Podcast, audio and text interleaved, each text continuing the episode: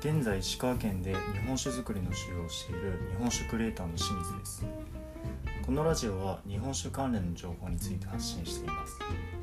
また酒蔵修行のリアルな経験やさまざまな勉強のプロセスも共有しています。今回は問題解決する際に必ず必要な思考法についてという内容についてお話ししたいと思います。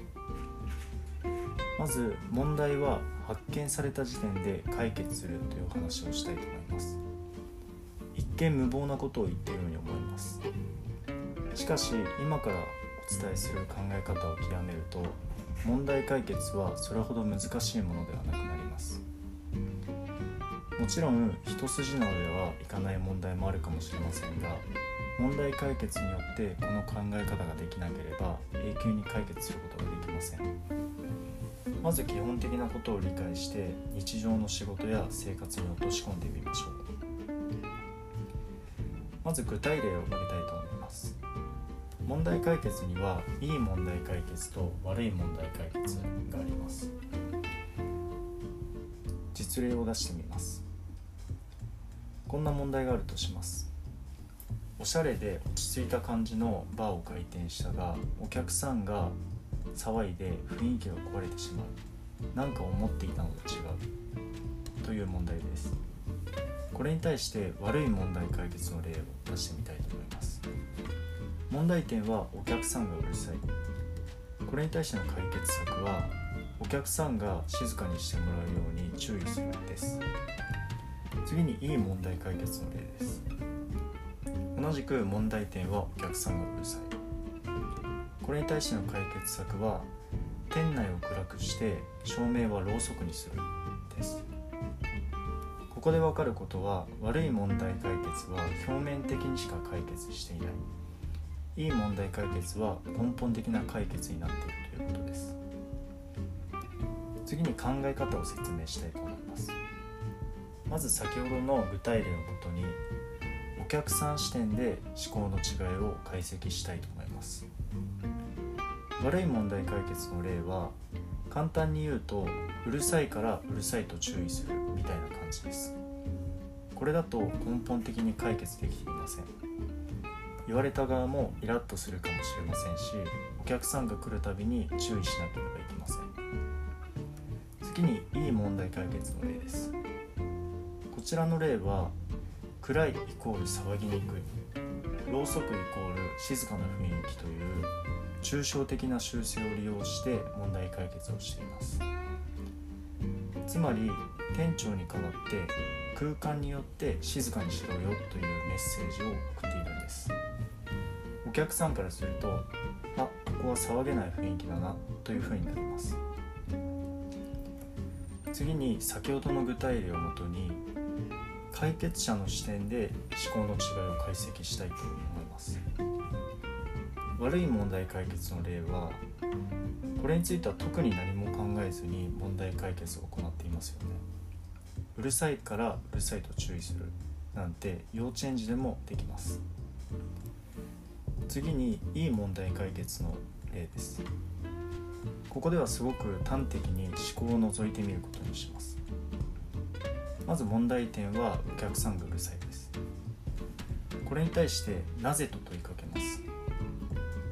そうするとうるさくできるような雰囲気だから店内が明るくて楽しい雰囲気だからというふうになります。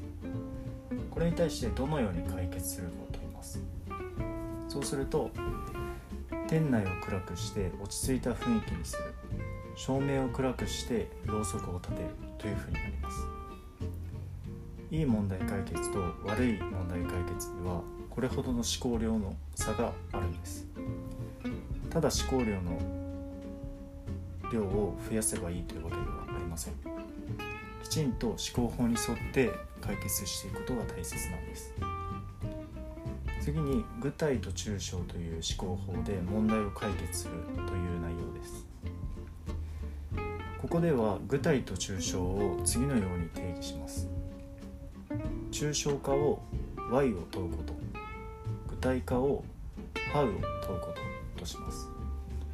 よくわからないと思うかもしれませんが先ほどの具体例を思い出してみてください。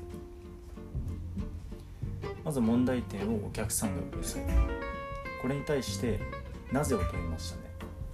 これを抽象化。でどのように問題解決する？How を問った時に、えー、これは具体化になります。なぜやどのようにの部分を変換させると抽象化具体化というふうになります。つまり問題点に対して具体化具体化抽象化具体化という思考で解決しているのが分かります。問題解決においては抽象化する思考力が決定的に重要になります。そして発見された問題を具体化することによって解決していきます。この具体抽象化具体化が問題解決において最強の思考法になるんです。今回は問題解決する際に必ず必要な思考法についてという内容についてまとめてみました。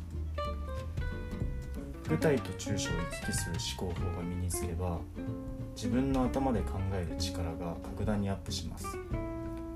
今行っている仕事や生活の問題を具体抽象具体に落とし込んで問題解決してみてください。きっといろいろな発見があると思います。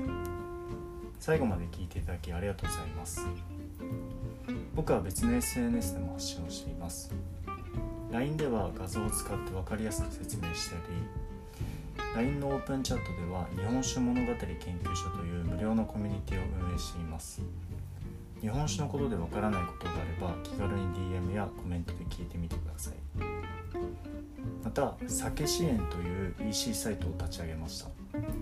これは5年以内に酒蔵を作るために長期的な資金調達という目的で運営しています。もし興味があったら覗いてみてください。